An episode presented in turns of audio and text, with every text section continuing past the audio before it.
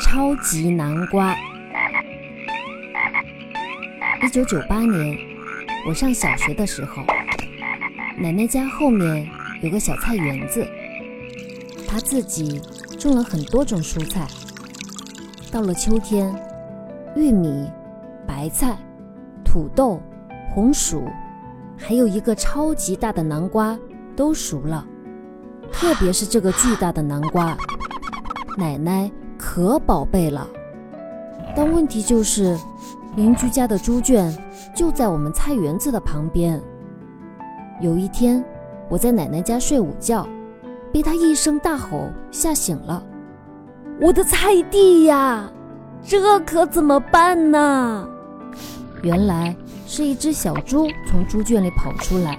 把奶奶地里的蔬菜全弄坏了，幸好奶奶最珍爱的大南瓜没事。奶奶，干脆我们把那个南瓜拿到菜市场去卖了吧？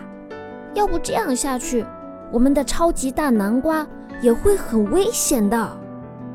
虽然嘴上这样说，其实心里一想到其他人看到我们的超级大南瓜会有多惊讶。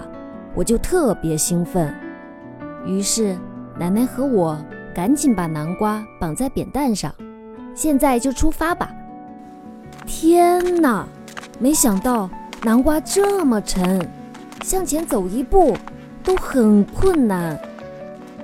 我就和奶奶走走停停，慢慢的，非常非常慢的向菜市场走去。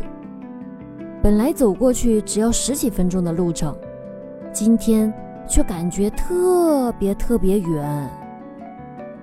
这原本就是一个光靠奶奶和我的力量不可能完成的任务，我们只好扛着南瓜往回走。